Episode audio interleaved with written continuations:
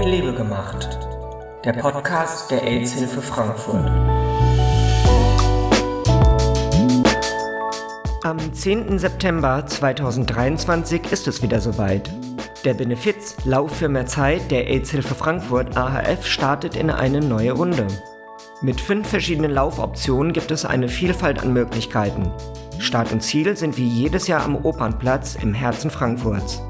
Heute wollen wir mehr über diese Wohltätigkeitssportveranstaltung erfahren, die seit mehr als einem Vierteljahrhundert fester Bestandteil der Laufevents im Rhein-Main-Gebiet ist. Dazu spreche ich heute mit Annika Pilger. Sie ist eine der OrganisatorInnen des Laufs für mehr Zeit.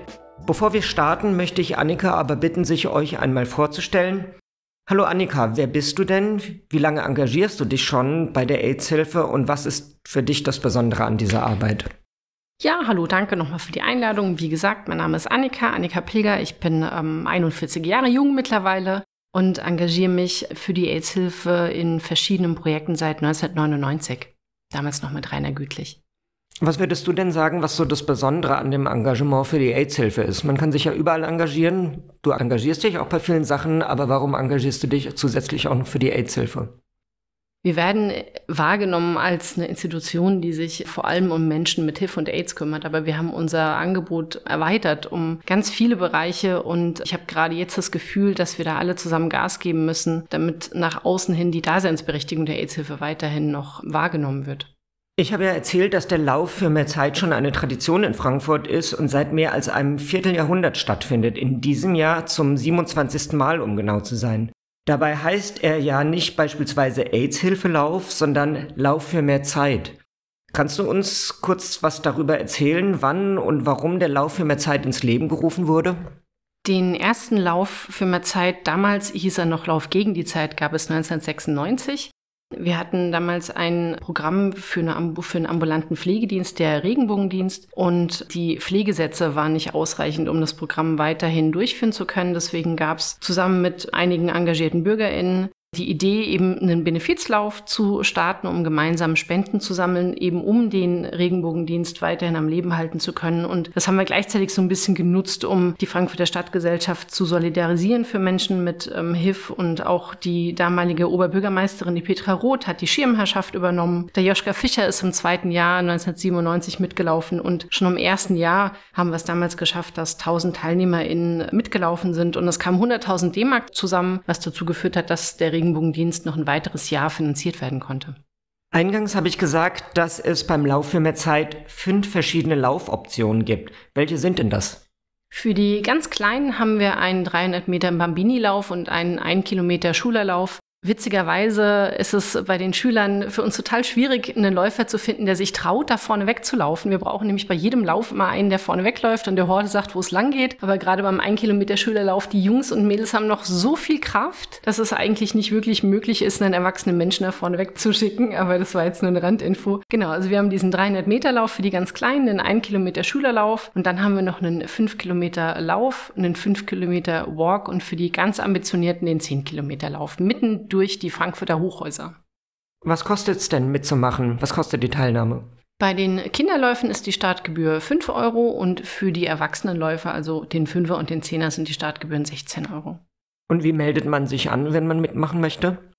Am besten ähm, jetzt, jetzt sofort, genau in dieser Sekunde über unsere Webseite äh, lauffürmehrzeit.de. Es gibt natürlich auch die Option, sich nachzumelden. Das geht auf dem Opernplatz am Samstag, den 9. September ab 12 Uhr bis 16 Uhr oder dann direkt am Lauftag. Das ist ja der 10. September ab 12 Uhr. Da kommen dann jeweils noch 3 Euro Nachmeldegebühren dazu. Also die Webseite, wo man sich online anmelden kann, das packe ich natürlich wie üblich in die Show Notes. Was ist denn die reguläre Anmeldefrist? Am Sonntag, der 3. September, also eine Woche vorher. Was empfiehlst du denn den Teilnehmerinnen und Teilnehmern, wie sie anreisen können am Opernplatz? Ja, wir haben ja direkt die Bahn unten drunter. Also es bietet sich an, da die Bahn zu nutzen. Es gibt natürlich auch noch das Parkhaus direkt unter dem Opernplatz, aber die Öfis oder ein Fahrrad bietet sich da an. Jetzt kommt man ja nicht immer in Laufsachen hin und man möchte vielleicht auch nicht mit den verschwitzten Sachen nach Hause laufen. Können die Leute sich vor Ort umziehen und ihre Taschen irgendwo sicher verwahren lassen? Es gibt eine Umkleidemöglichkeit vor Ort und wir haben auch eine äh, Gepäckaufbewahrung vor Ort. Da können die, die Sachen ähm, kostenfrei abgegeben werden. Ich sehe ja in Frankfurt immer mal wieder Leute mit einem T-Shirt vom Lauf für mehr Zeit am Mainufer joggen. Gibt's die auch in diesem Jahr wieder? Ja, man, man sieht sie nicht nur joggen, wir haben auch ganz viele Fotos von Menschen, die sie tatsächlich gesammelt haben seit Jahr Nummer eins. Dieser langen, langen Tradition brechen wir leider dieses Jahr. Das hat einfach nur den Grund, dass wir uns zurückbesinnen auf den Ursprung, warum es uns gibt. Wir sind ein Benefizlauf und unsere Daseinsberechtigung ist Spenden sammeln für die AIDS-Hilfe. Und so viereinhalbtausend T-Shirts kosten halt schon 3,50 Euro. Da Corona uns ja äh, tatsächlich einiges an Spendeneinnahmen gekostet hat, haben wir gesagt, wir priorisieren jetzt einfach wieder, wir sind ein Spendenlauf und bevor wir T-Shirts kaufen, spenden wir dieses Geld lieber rüber direkt an die AIDS-Hilfe und hoffen, dass alle Läufer und Läuferinnen damit einverstanden sind. Ich habe auf der Website die Rubrik gesehen Spendenläuferinnen. Was bedeutet das denn? Oh, ich glaube, das ist eine Rubrik, die unterscheidet uns sehr von einem regulären sportlichen Volkslauf. Spendenläufer bedeutet im Grunde genommen nichts anderes, als dass man sich selbst anmeldet für den Lauf immer Zeit. Das heißt, man läuft selbst mit, zahlt aber selbst keine Startgebühren, sondern sammelt in seinem privaten und geschäftlichen Umfeld einfach Spenden für die AIDS-Hilfe. Das geht ganz oldschool über eine Barsammlung. Also man kann zu den Kollegen hingehen und kann einfach mal sagen, hier gib mir mal bitte einen Zehner oder auch einen 50er und spendet das Geld dann nachher direkt an die AIDS-Hilfe. Oder man macht auch das über unsere Webseite, eine Online-Spendenaktion kann man eröffnen. Da lädt man einfach easy ein Bild von sich hoch, gibt ein Spendenziel an, schreibt noch einen netten Text und den Link zu der eigenen Spendenaktion kann man dann einfach inflationär in die Welt versenden. Ja, ich habe ja gesehen, manche haben ihr selbstgesetztes Spendenziel sogar schon übertroffen. Das hat mich sehr beeindruckt. Es ist noch ein Monat hin. Der Lauf für mehr Zeit ist ein Benefizlauf für die AIDS-Hilfe Frankfurt, für die AHF. Kannst du sagen, welche Projekte damit beispielhaft unterstützt werden?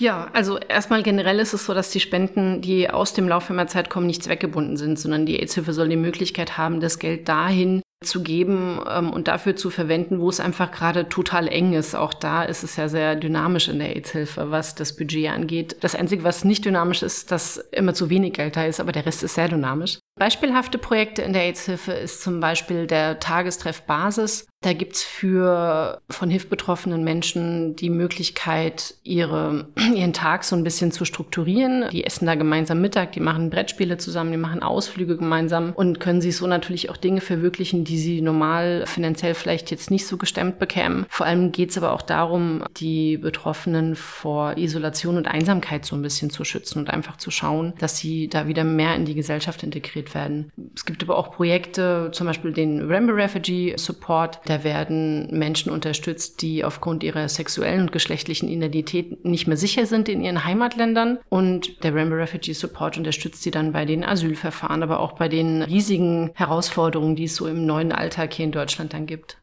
Ja, zu beiden Projekten, die Annika jetzt eben beispielhaft vorgestellt hat, haben wir auch schon Podcast-Folgen gemacht. Ich verlinke dir auch nochmal in den Shownotes, dann könnt ihr euch noch genauer anhören, worum es dabei geht. Du hast es vorhin schon angesprochen, ihr habt mit den beiden Corona-Jahren eine schwierige Zeit hinter euch. Wie habt ihr das während Corona und der Beschränkung eigentlich mit dem Lauf für mehr Zeit gemacht? Da konnten ja solche Veranstaltungen gar nicht oder nur in geringem Umfang stattfinden.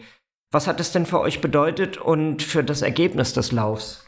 Ja, wir haben uns wacker geschlagen und sind zwei Jahre gelaufen unter dem Motto anders gelaufen. Ein Jahr gab es lediglich die Variante, virtuell teilzunehmen. Im zweiten Corona-Jahr haben wir uns dann in kleineren Gruppen mit einer sehr reduzierten Teilnehmerzahl auf dem Opernplatz getroffen und sind alle so ein bisschen separiert voneinander gestartet. Ich war total dankbar und überrascht, wie treu die Läufergesellschaft und die Unterstützerinnen des Laufheimerzeit sind, sowohl was die Teilnehmer angeht, aber auch vor allem die Sponsoren. Die sind einfach alle bei der Stange geblieben, obwohl wir nicht so viel geben konnten, wie wir das normal können. Und ähm, war da wahnsinnig überrascht dass so viele Menschen noch bei uns geblieben sind. Nachteilig war es natürlich trotzdem unterm Strich für die Spendensumme. Also da kamen sehr, sehr, sehr geringe Spendensummen raus. Und ich war froh, dass, dass es die AIDS-Hilfe trotzdem einigermaßen gepackt hat. Aber ich glaube, ähm, nochmal ein oder zwei Jahre Corona hätte es da nicht geben dürfen. Corona ist vorbei, aber einige Sachen haben sich doch verändert. In diesem Jahr ist der CSD Frankfurt wegen enorm gestiegener Kosten ihrer Dienstleister durch Inflation und Tariferhöhungen in finanzielle Bedrängnis geraten.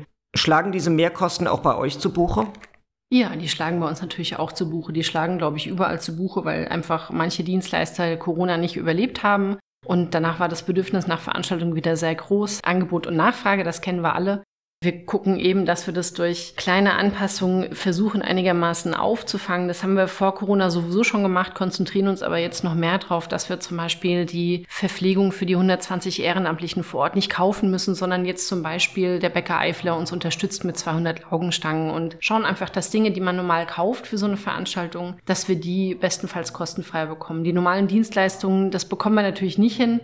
Das war auch ein Grund, warum wir jetzt gesagt haben, wir machen ähm, keine kostenfreien Finisher-T-Shirts mehr. Man sieht also, die Teilnahme ist wichtig, dass ausreichend Menschen mitmachen, dass dieser hohe und große Organisationsaufwand sich tatsächlich auch rentiert, wie das beim Benefizlauf auch sein soll. Meldet euch gerne an. Ich hatte gesagt, alle Infos findet ihr in den Show Notes. Das war die Folge des Podcasts mit Liebe gemacht. Dieses Mal ging es um den Lauf für mehr Zeit 2023. Ich bin Jessica. Ciao, bis zum nächsten Mal. Mit Liebe gemacht. Der Podcast der AIDS-Hilfe Frankfurt.